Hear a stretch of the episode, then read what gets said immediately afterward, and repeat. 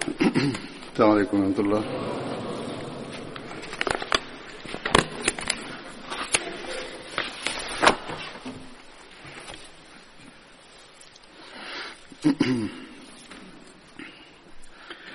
أشهد أن لا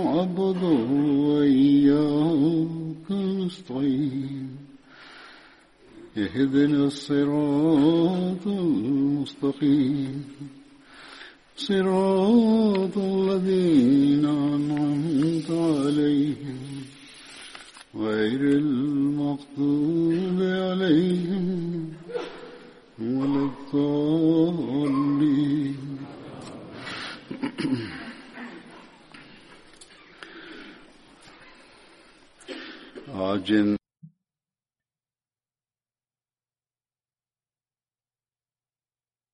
primero de los compañeros que mencionaré hoy, de los que participaron en la batalla de Badr, es Hazrat Hirash bin Sima Ansari. Hazrat Hirash pertenecía a Banu Yusham, una rama de Hazrai. El nombre de su madre era Um Habib. Salma, Abdurrahman y Aisha eran hijos de Hazrat Hirash. Hazrat Hirash participó en las batallas de Badr y Uhud. Sufrió diez heridas durante la batalla de Uhud y fue uno de los arqueros más habilidosos del santo profeta. Hazrat Hirash tomó a Abul As, el yerno del santo profeta, como prisionero y lo encarceló durante la batalla de Badr.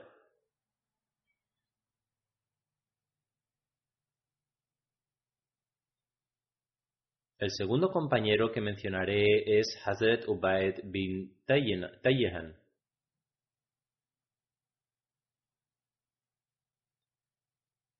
El nombre de Hazrat Ubaid bin Tayyihan también está registrado como Atik bin Tayyihan. El nombre de su madre era Laila bint Anik y él era el hermano de Hazrat Abul Haytham bin Layhan era uno de los confederados de Manu Abdil Ashal. Participó en el Baete Aqaba junto con 70 Ansar. El santo profeta estableció un vínculo de hermandad entre él y Hazrat Masud bin Rabi. Participó en la batalla de Badr junto con su hermano Hazrat Abul Haytham y fue martirizado durante la batalla de Uhud. Fue martirizado por Ikrima bin Abu. Sin embargo, otra narración afirma que fue martirizado durante la batalla de Sifin mientras luchaba al lado de Hazrat Ali. Existe una diferencia de opinión con respecto a este asunto. En cualquier caso, el factor común en ambas narraciones es que fue martirizado. Dos personas a saber, Hazrat Ubaidullah y Hazrat Abad, se mencionan entre sus hijos. Según el relato de Tabari, Hazrat Abad también participó en la batalla de Badr y en lo que respecta a Hazrat Ubaidullah, afirma que fue martirizado durante la batalla de Yamama. El siguiente compañero es Hazrat Abu Hana Malik bin Amr. Abu Hana era su título. mientras que su nombre real era Malik bin Amr.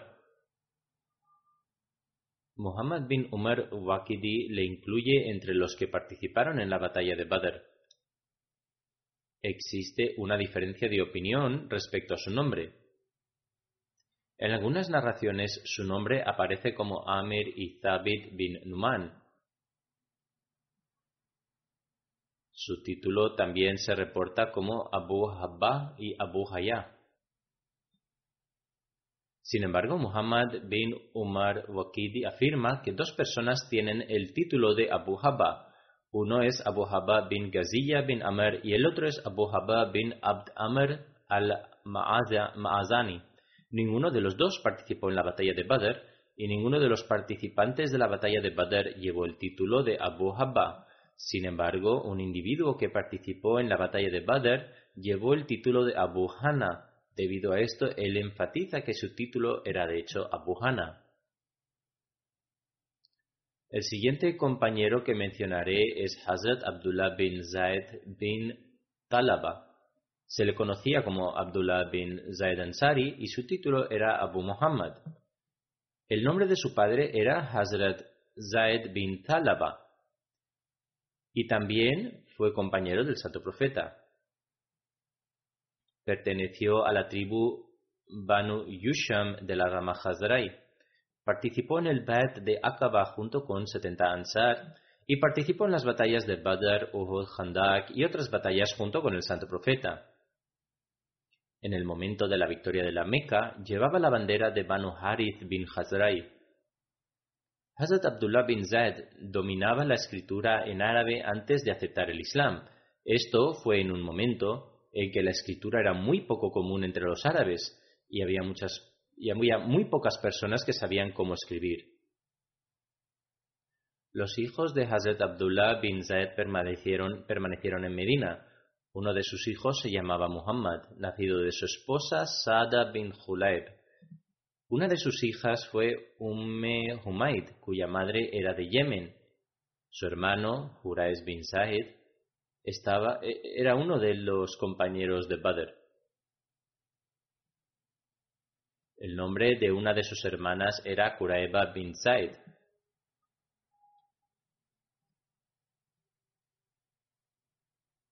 Y también se cuenta entre las compañeras.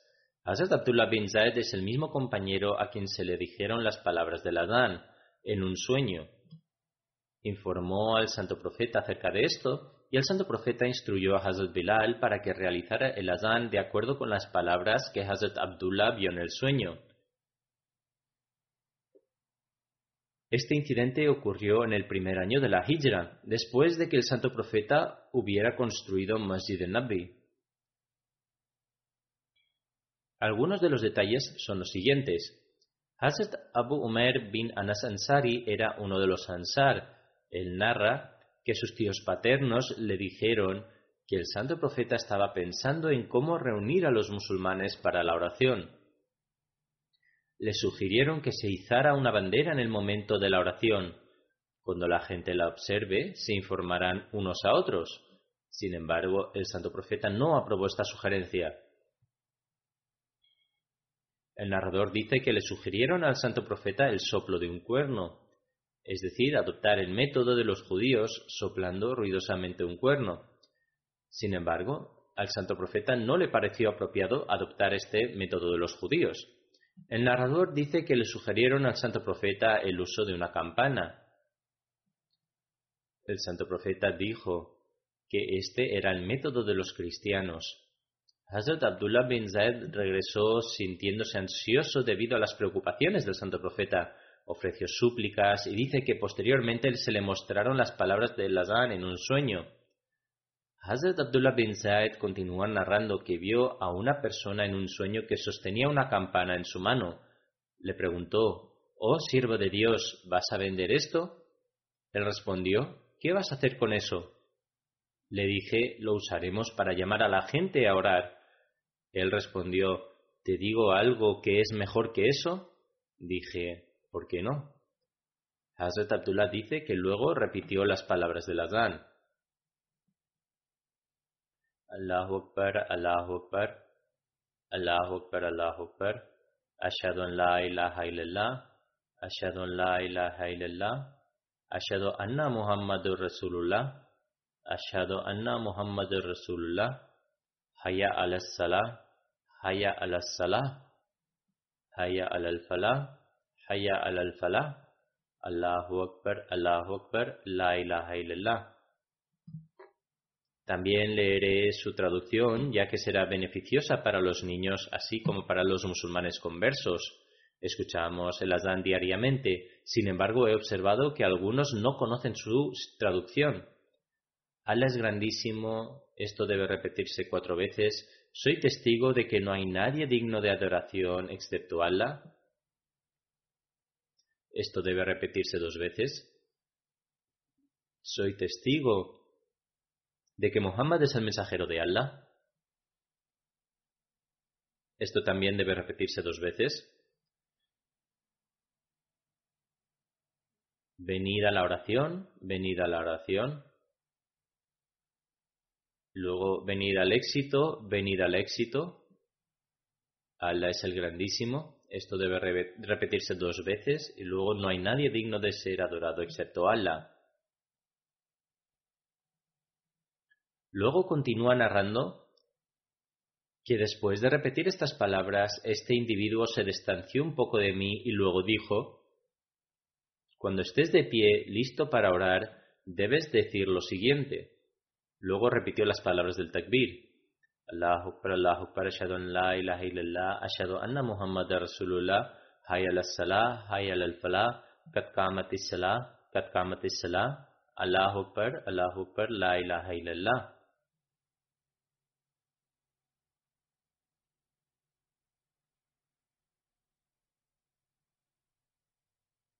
Estas son las, son las mismas palabras del Adán con la adición de Katkama de Selah, que significa la oración ha comenzado, la oración ha comenzado. Seguidamente las mismas palabras de Allah es grandísimo, Allah es grandísimo se repiten. Él, eh, Hazrat Abdullah dice además, cuando llegó la mañana me presenté ante el santo profeta y le informé de lo que vi. El santo profeta dijo, si Allah así lo desea, este es un sueño verdadero. Quédate con Bilal y cuéntale lo que viste para que pueda recitar el Adán de acuerdo a estas palabras, ya que su voz es más alta que la tuya. Por ello fui con Bilal y le dije las palabras y él recitó el Adán como correspondía. El narrador dice además, Hazrat Umar bin Khattab, que al esté complacido con él, estaba en su casa cuando escuchó el Adán. Salió de su casa arrastrando su ropa la que usaba para cubrirse, y dijo, Oh profeta de Allah, lo juro por él quien te ha enviado junto con la verdad, vi exactamente lo que él ha visto en su sueño. Al oír esto, el santo profeta dijo, Toda alabanza pertenece al el exaltado. En otra narración se afirma que dijo, oh, a Allah pertenece toda alabanza, esta es la verdad. Hazrat Mirza Bashir Ahmad Sahib ha escrito más detalles sobre este relato en Sirat Abdiyin, utilizando varias fuentes de la historia islámica. Escribe.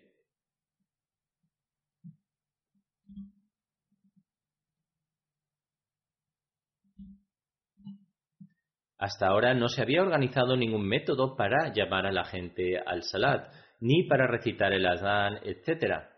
Los compañeros en general, generalmente se juntaban en la mezquita a una hora aproximada ellos mismos. De esta manera de quedar en la mezquita no era satisfactoria. Además, tras la, construcción de Masjid Nabi, la cuestión sobre cómo se juntarían los musulmanes en el momento adecuado del salat era más urgente aún. Un compañero propuso el uso de una campana como los cristianos, Alguien propuso el uso de una trompeta como los judíos y otros hicieron otras sugerencias. Sin embargo, Hazrat Umar propuso que se designara a una persona para anunciar que es la hora del salat en el momento apropiado. El santo profeta aprobó esta propuesta y designó a Hazrat Bilal para cumplir con este deber. Como tal, después de esto, cuando llegaba el momento del salat, Hazrat Bilal anunciaba en voz alta eh, y la gente se reunía para el salat. De hecho, se hacía la misma llamada si era necesario juntar a los musulmanes en la mezquita para un propósito diferente al salat. Más tarde, las palabras del azán actual se enseñaron a un compañero, Abdullah bin Saed Ansari, en un sueño. Se presentó al santo profeta y le contó este sueño diciendo, Vi a un individuo en mi sueño gritar tales palabras como si recitara el Adán. El santo profeta dijo,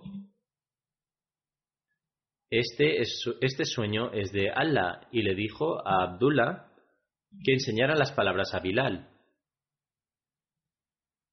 Una extraña coincidencia que ocurrió fue que cuando Hazrat Bilal recitó el Adán con estas palabras por primera vez, al escucharlo, Hazrat Umar fue con prisa hacia el santo profeta y dijo, Oh mensajero de Allah, hoy las palabras con las que Hazrat Bilal recitó Azán fueron exactamente las que también vi en mi sueño.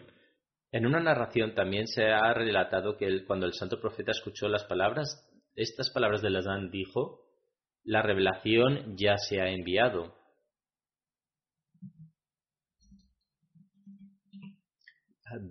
Bashir bin Muhammad relata que su padre dijo, Hazrat Abdullah bin Zaid, es decir, el compañero que vio el sueño, sobre el Adán, ofreció toda su riqueza en caridad y no se quedó con nada. La riqueza que tenía era su único medio de provisión para él y para su hijo. Y cuando Hazrat Abdullah bin Zaid le entregó todo al santo profeta, su padre se acercó al santo profeta y le pidió, Oh mensajero de Allah, Abdullah bin Zaid ha ofrecido su riqueza por caridad.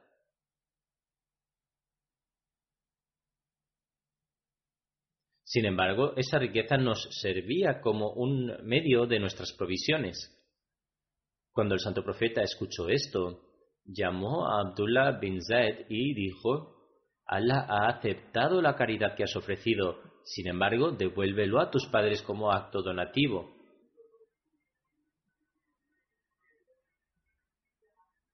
Por ello, su padre afirma que adquirieron esta riqueza como herencia y que sus futuras generaciones pudieron obtener una parte de ella.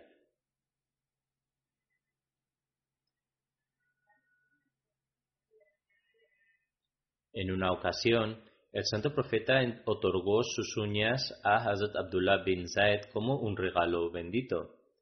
Los detalles de este incidente son que Muhammad, el hijo de Hazrat Abdullah bin Said, narra que con motivo del Hayatul Vida, su padre estaba con el santo profeta en el campo de Mina en el Manhar, es decir, el lugar donde se ofrecen los sacrificios. Había otra persona de los Ansar que también estaba presente allí. Cuando el santo profeta repartió los animales sacrificados, Hazrat Abdullah bin Zaid y su compañero Ansari no recibieron nada. Entonces el santo profeta se cortó el cabello, lo colocó sobre un trozo de tela y lo repartió entre la gente. Luego se cortó las uñas y se las dio a Hazrat Abdullah bin Said y a su compañero Ansari. Hazrat Aisha narra una persona vino hacia el santo profeta y le pidió, oh mensajero de Allah, por Dios, sin duda eres más amado para mí que yo mismo, mi familia y mis hijos.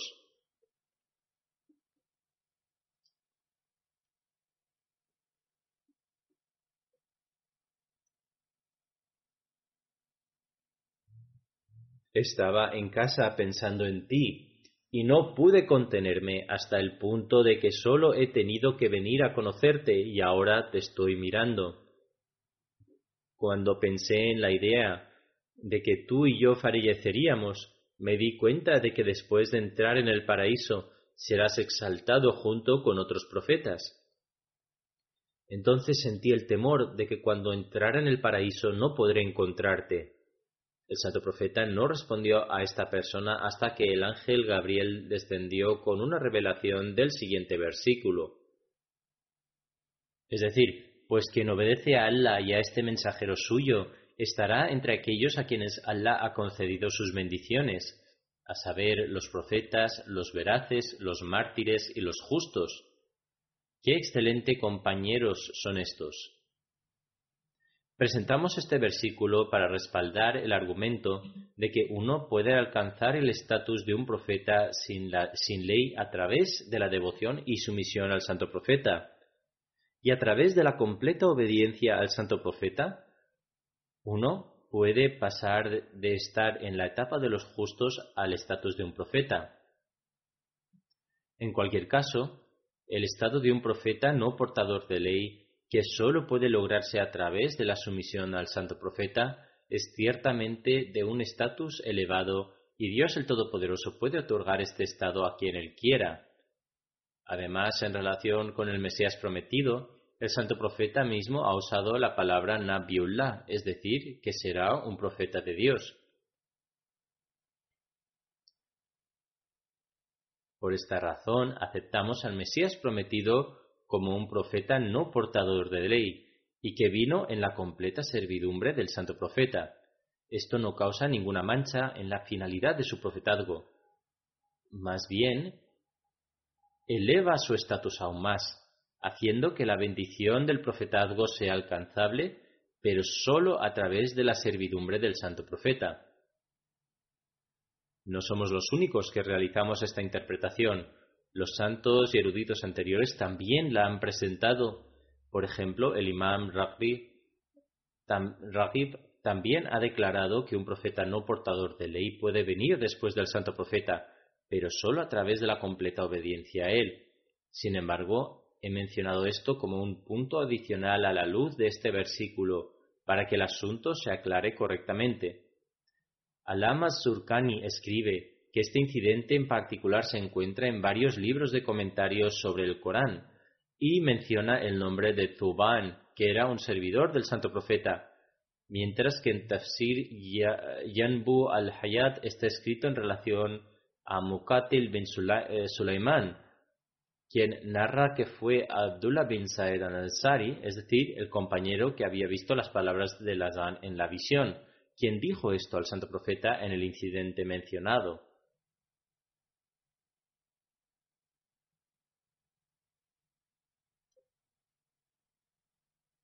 Sin embargo, Al-Mazurkani escribe que si esto es así, es probable entonces que ambos hayan mencionado al santo profeta lo que revelaba este versículo coránico.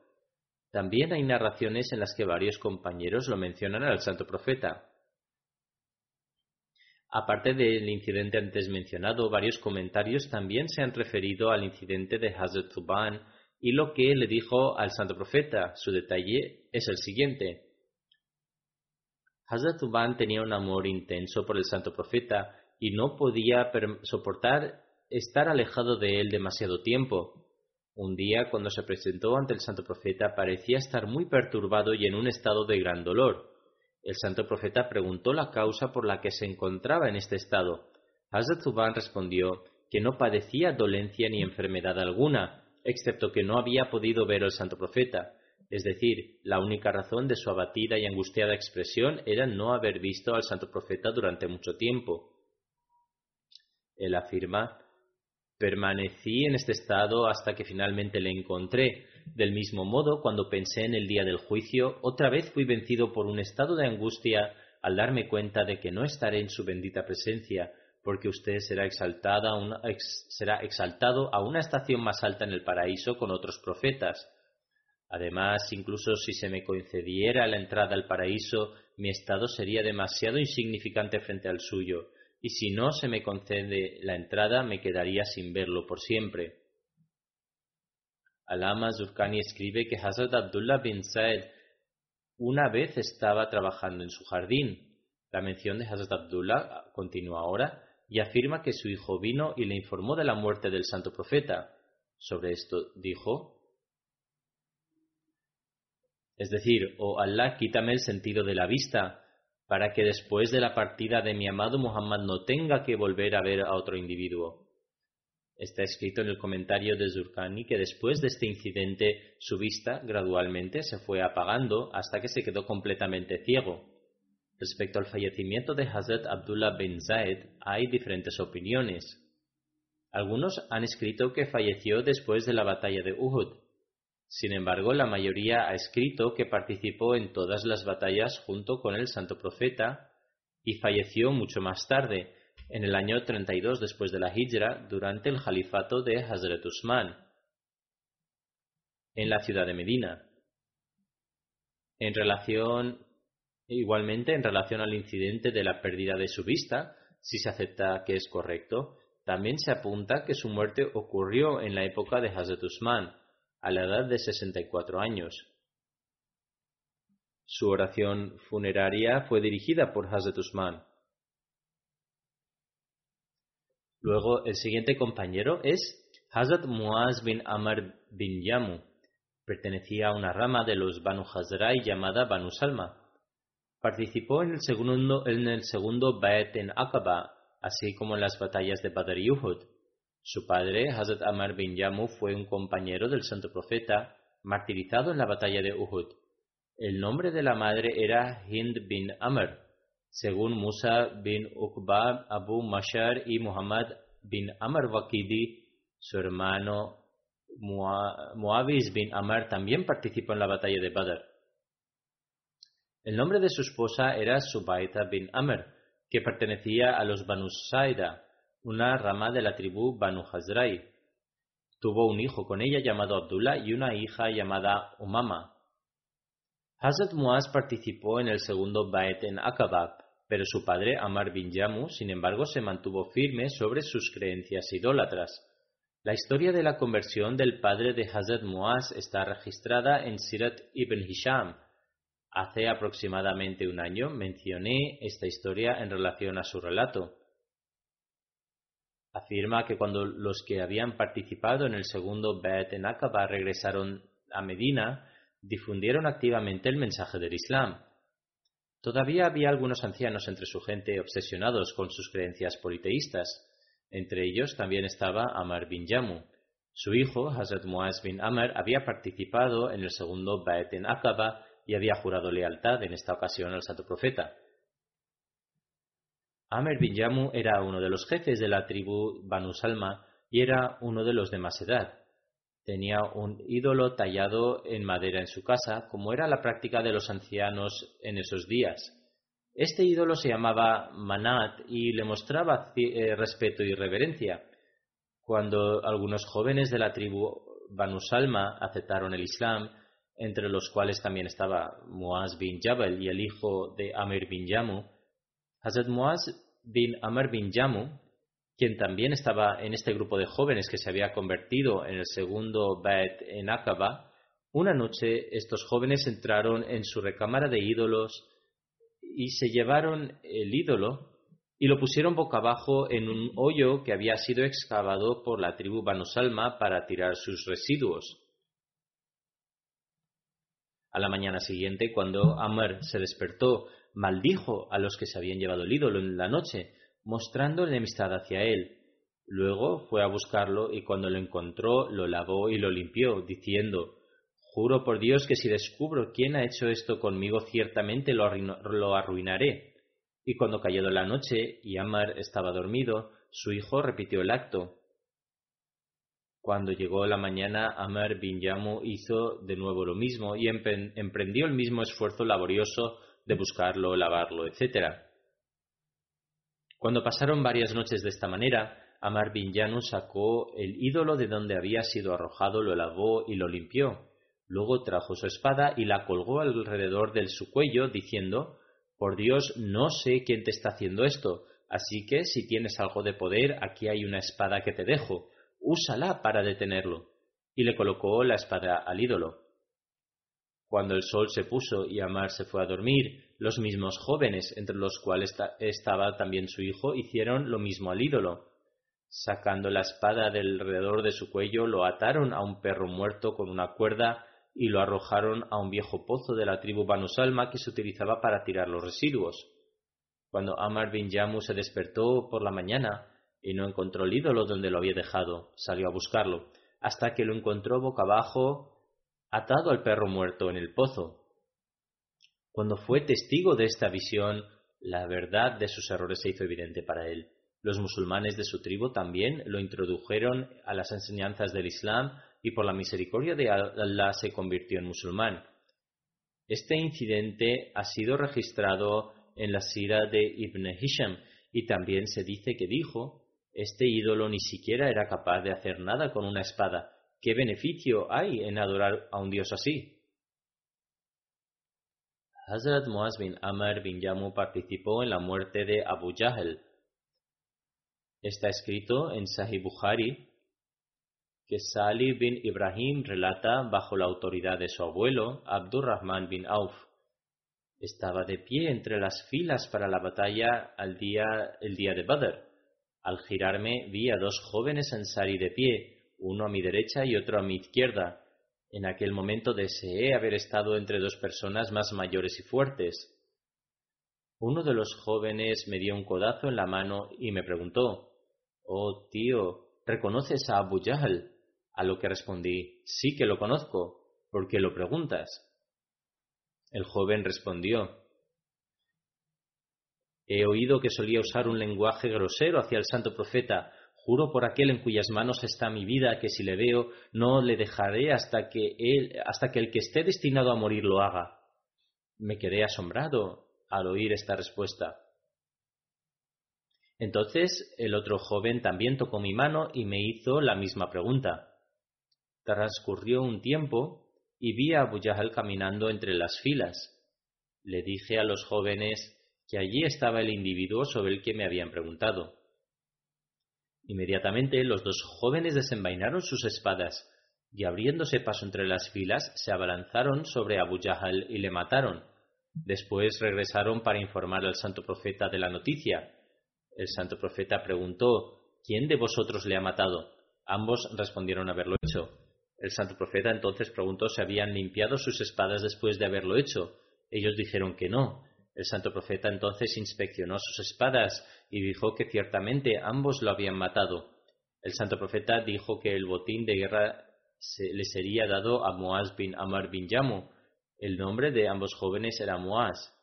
Uno era Muaz bin Afra y el otro era Muaz bin Amr bin Yamu. El incidente relacionado con Abu Jahl ha sido eh, narrado en mis sermones anteriores. En ellos mencioné que fueron Moaz y Moabis.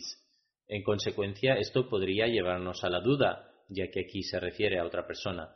En cuanto a la muerte de Abu Jahl, según diversos libros de Hadith, tal y como la narración de Bukhari mencionada anteriormente, y libros de historia, sabemos que Hazrat Muaz bin Jamu y Hazrat Muaz bin Afra mataron a Abu Jahl y Hazrat Abdullah bin Masud cortó su cabeza.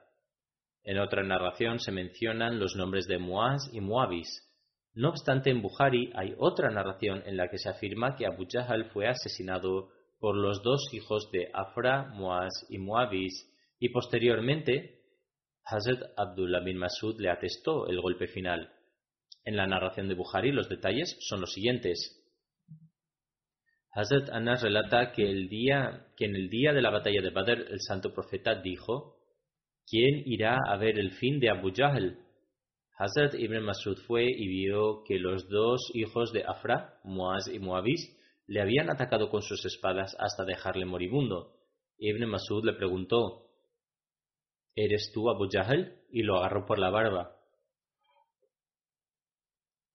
Abu Jahl entonces dijo, ¿Has matado alguna vez a una persona de alto rango? ¿O tal vez hay, hay persona más desgraciada que la que muere a manos de su propia gente? Ambas narraciones se encuentran en Bukhari. En una narración nombran a Muaz y en otra a Muaz y Muavis. En otra narración aparecen como dos hermanos, pero en la otra los dos jóvenes no están relacionados. Con el fin de reconciliar ambos relatos, Hazrat Sayyid Zainul Abidin Waliullah Shah escribe, según algunas narraciones de los dos hijos de Afra, Muaz y Muavis, atacaron a Abu Jahl hasta dejarle moribundo. Después Hazrat Abdullah bin Masud le cortó la cabeza. El imam Ibn Hajar relata, después de que Maz bin Amr y Muaz bin Afra atacaran a Abu Jahl, Muavis debió agredirle también. Por esta razón, en una de las narraciones se menciona a los dos hermanos y en otras se menciona a dos jóvenes que no estaban emparentados.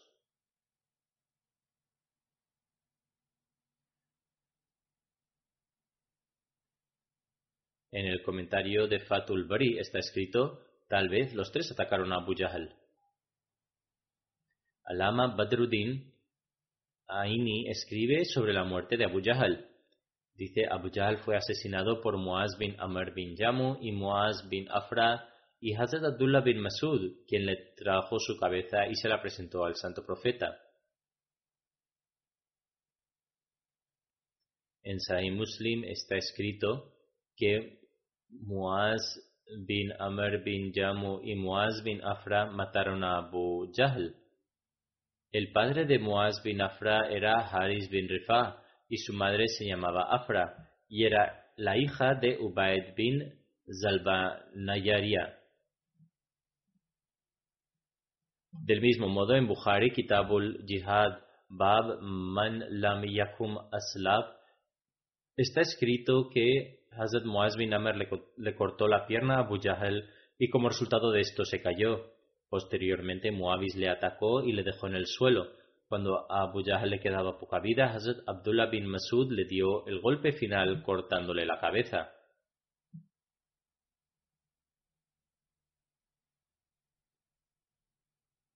Además, escribe, si alguien cuestiona la razón por la que todos estos incidentes deben ser mencionados, Tal vez es porque todos participaron en la muerte de Abu Jahl.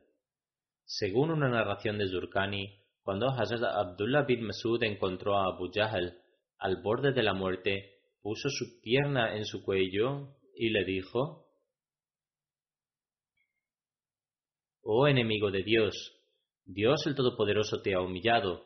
Abu Jahl respondió con arrogancia, Yo no he sido humillado, ¿Alguna vez has matado a una persona más grande que yo? Lo que significa que él no sintió ninguna humillación y posteriormente preguntó quién había salido victorioso en la batalla. Hazrat Abdullah bin Masud respondió que Dios y su mensajero eran, eran victoriosos.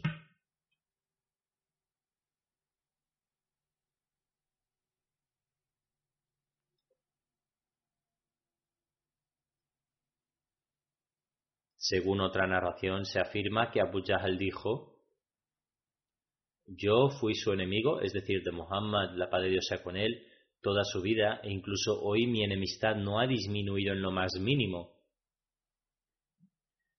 Hazrat Abdullah bin Masud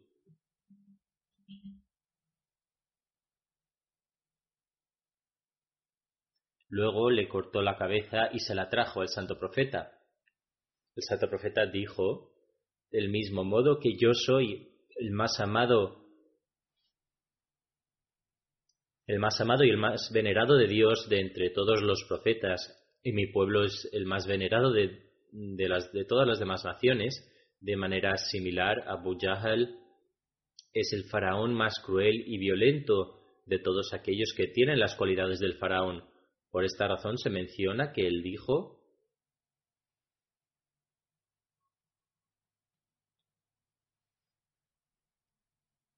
Es decir, hasta que cuando la calamidad de hogar se le alcanzó, dijo, creo que no hay Dios sino Él en quien creen los hijos de Israel.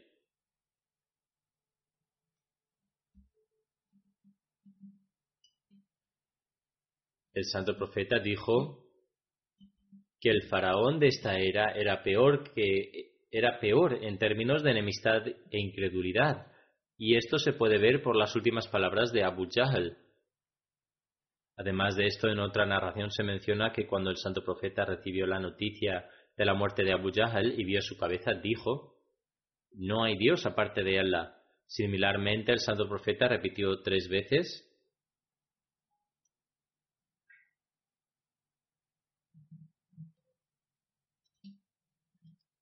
Es decir, toda alabanza pertenece a Allah, quien honró al Islam y a sus seguidores. En otra narración se afirma que el santo profeta dijo, cualquier nación, todas las naciones tienen un faraón. En esta época el faraón era Abu Jahl, a quien Dios el Todopoderoso destruyó de una manera terrible. Hazrat Muaz bin Amr bin Yamu falleció durante el califato de Hazrat Usman. Khalifa bin Hiyat afirma, en el día de la batalla de Badr, Muaz bin Amr bin Yamu sufrió una herida, una herida como resultado de la cual permaneció indispuesto hasta el califato de Hazrat Usman. Falleció en Medina. Hazrat Usman dirigió su oración funeral y le enterró en Janatul Baki. Hazrat Abu Huraira relata que el santo profeta dijo, Muaz bin Amr bin Yamu era una persona excepcional, que Dios el Todopoderoso derrame su inagotable misericordia sobre estas personas, que se sumergieron en el amor de Dios y sus queridos y obtuvieron su agrado. Después de la oración del viernes dirigiré una oración funeral in absentia por el respetable Malik Sultan Harun Khan Sahib,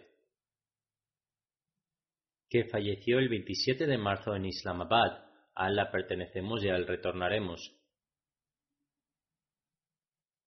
Su hijo mayor es el yerno de Hazrat Khalifatul Masih IV y está casado con su hija menor.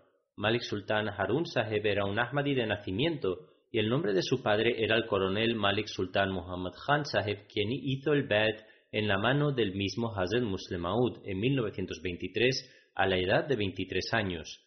En ese momento era el único Ahmadi de su familia. Hazrat Muslim Maud mismo organizó su matrimonio con la respetable Aisha Sadiqa Sahiba, hija de Hazrat eh, Chaudhry Fateh Muhammad Sial Sahib. Perteneció a una familia muy honorable y bondadosa del Punjab.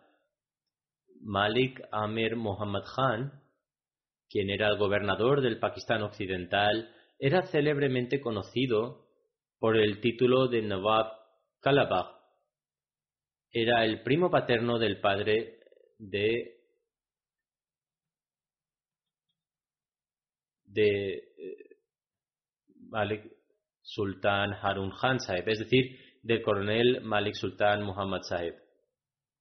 Su abuelo era Malik Sultan Suraj Ruh Khan y en esos días India y Pakistán eran una colonia del Imperio Británico y sin embargo al tener el estatus de Nawab era reconocido con gran respeto por ellos. Cuatro, años después del bed de su hijo, Malik Sultan Muhammad Khan Sahib también tuvo el honor de aceptar el Ahmadiyyat. A pesar de haberse sumergido en gran medida en temas mundanales, tuvo una inclinación hacia la fe y, debido a esto, Dios el Todopoderoso le bendijo con la oportunidad de aceptar el Ahmadiyyat. Sultan Hanun Khan Sahib estaba casado con Sabiha Hamid Sahiba, hija de Chaudhry Abdul Hamid Sahib, quien era un director general del WAPDA.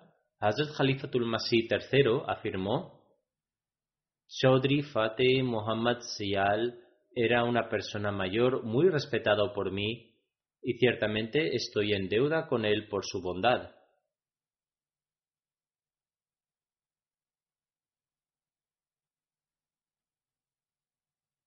Hazrat Khalifatul Masih III a continuación dijo, desde una temprana edad, cuando todavía era inexperto, me llevaba con él y me proveía de muchas oportunidades para aumentar mi experiencia.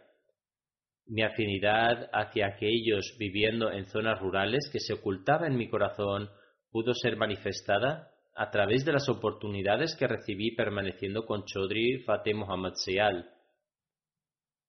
Hazrat Khalifatul Masih III a continuación dijo, incluso hoy cuando un sencillo aldeano viene a visitarme, disfruto de una franca y directa conversación mucho más que si tuviera que conversar con alguien de la ciudad. Esto se debe a que aquellas personas que residen en la ciudad tienen el hábito de emplear demasiadas formalidades en su forma de hablar y por tanto Debido a esta forma de hablar suya, yo también naturalmente tiendo a comenzar a conversar de una manera similar. Hazrat Khalifatul Masih III a continuación dijo, Sin embargo, hoy dirigiré la oración de ceremonia del nieto de esta benévola persona mayor mía, Malik Sultan Harun Khan, hijo del coronel Sultan Muhammad Khan. Hazrat Khalifatul Masih III a continuación dijo, los seguidores deben rezar que tal y como nuestros mayores de forma altruista y con gran sinceridad sirvieron la religión de Dios, que esta misma pasión de servir a la fe y el espíritu del sacrificio continúe extraordinariamente en su progenie. Mencionando esto de nuevo hoy en la ocasión de este funeral, rezo para que Dios el Todopoderoso permita a la progenie de Malik Hanun Saeb no solo mantener su relación con el Ahmadiyyat y el Khilafat, sino fortalecerla aún más. El fallecido deja a tres hijos y tres hijas atrás, y como he mencionado, su hijo mayor, Sultán Muhammad Khan, es el yerno de Hazrat Khalifatul Masih IV. Malik Harun Saeb cuidó en gran medida de los pobres y los necesitados en la zona local. En particular trató a aquellas mujeres que tenían necesidades genuinas con gran bondad. Las mujeres también mencionaron que mientras Malik Saheb estaba vivo, se sentían muy seguras en su zona, pero después de su fallecimiento pasaron a estar muy asustadas. Hay gran hostilidad e insensibilidad en la región de Atok y a los pobres se les deniega de sus derechos, pero a pesar de ser terrateniente y un miembro influyente de la zona, tuvo un gran cuidado de los pobres. La hermana de Sultán Harun Khan Saheb, Rashida Sayal Saheba, quien reside en Canadá, dice Mi hermano Sultán Harun Khan Saheb tiene muchas cualidades, Tuvo gran sentido del honor por el Ahmadiyyat y estuvo dispuesto a sacrificar su vida por la institución del Khilafat. Ciertamente fue leal a sus amigos y valiente ante el enemigo, apoyó a los ricos y a los necesitados. A continuación afirma, en una ocasión Hazrat Khalifatul Masih IV me escribió una carta diciendo, tu padre, el coronel Sultán Muhammad Khan Saeb, era como una espada desenfundada por el Ahmadiyyat, y tus hermanos comparten esta misma cualidad. En una ocasión había gran hostilidad en ese área. Primero había gran enemistad sobre la tierra y la riqueza, pero posteriormente, debido a la Ahmadiyya, también había mucha hostilidad del mismo modo. Ella escribe, Hazrat Khalifatul Masih III dijo, las balas serán disparadas, pero pasarán a vuestro lado e inshallah nada os ocurrirá. Escribe, contemplaron cómo las balas del tercer las palabras del tercer califa fueron ciertas, en 1977 tuvo lugar un intento de asesinar a Malik Sultan Harun Saheb en la comisaría de Fatah, Jang y los disparos fueron para él, pero las balas pasaron justo por encima de su pelo y ni siquiera provocaron un rasguño. Por lo tanto, Dios el Todopoderoso les protegió de una forma milagrosa. Era extremadamente generoso hacia los pobres y apoyó de forma y apoyó a aquellos desamparados y débiles. Su hermano mayor, Malik Sultan Rashid Khan Saeb, afirma Después del fallecimiento de nuestro padre, Malik Sultan Harun Saeb se encargó de cuidar a nuestra familia. A pesar de todos mis esfuerzos, él siempre me superaba a la hora de servir al Jamaat. Era un verdadero devoto del Mesías prometido y del Jalifate Ahmadiyyat. Después de los eventos de 1974, un oficial de alto rango preguntó en una ocasión delante de mí cuál era el estado de su fe respecto al Khilafat y él respondió que un Punjabi eh, que era que él respondía en Punjabi que era como el metal, es decir, que su fe en el Khilafat era tan fuerte como el metal. Durante la migración de Hazrat Khalifatul Masih IV, tuvo la oportunidad de acompañarlo en su viaje a Karachi. Rashid Saeb escribe, en, en algunas de las cartas que conservé de Hazrat Khalifatul Masih IV, él lo mencionaba como un general de la Ahmadiyyat y como una espada desenfundada en pro del amor y el honor de la Ahmadiyyat. Rashid Saheb además escribe, muy pocas personas lo saben, porque él nunca habló sobre lo que concierne a sus novafil eh, y su vínculo con el Sagrado Corán. Sin embargo, en ambos aspectos fue muy regular. Tal vez yo tampoco hubiera llegado a saberlo si no hubiera compartido con él la misma habitación durante los cuatro meses que duró mi grave enfermedad en 2016. Durante esos días me resultaba extremadamente difícil levantarme y sentarme. Él permaneció en la misma habitación para cuidarme y durante ese tiempo le vi recitar el Sagrado Corán y ofrecer noáfil. Afirma, le pedí que designara a otras personas para que me cuidaran en lugar de hacerlo él, pero me dijo que qué necesidad había de contratar a otro cuando él estaba allí.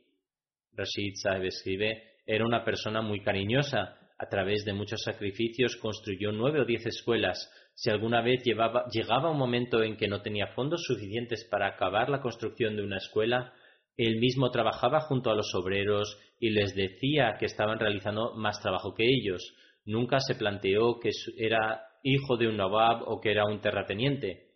Su hija Mahmuda Sultana Kashif escribe El amor y la lealtad de mi padre por el Khilafat no se hallan ocultos para nadie.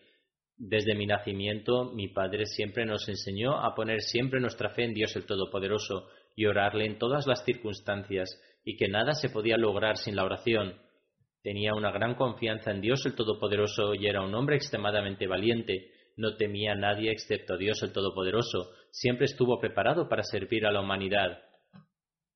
De manera similar, su hijo, Sultán Muhammad Khan, escribe, Mi padre hizo un gran trabajo social, construyó ocho escuelas y ayudó a construir otras dos, y también donó algunas tierras para la construcción de un cementerio.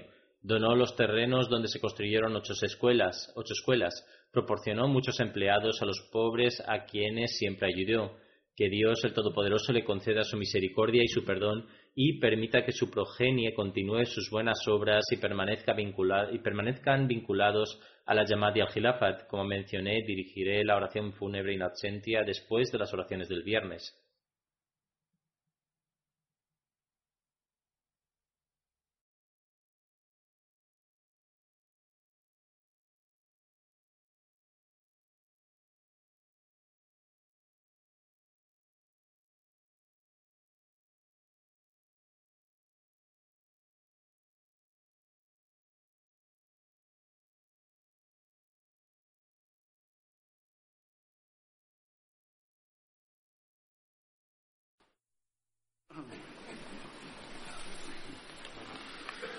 الحمد لله الحمد لله نحمده ونستعينه ونستغفره ونؤمن به ونتوكل عليه ونعوذ بالله من شرور أنفسنا ومن سيئات أعمالنا.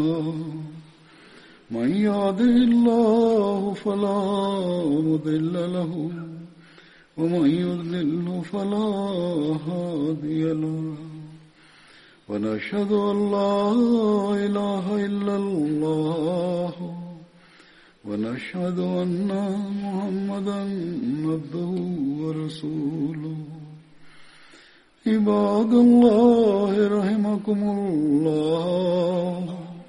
إن الله يأمر بالعدل واللسان وإيتاء ذي القربى وينهى عن الفحشاء والمنكر والبغي يعظكم لعلكم تذكرون اذكروا الله يذكركم وادعوه يستجب لكم ولذكر الله أكبر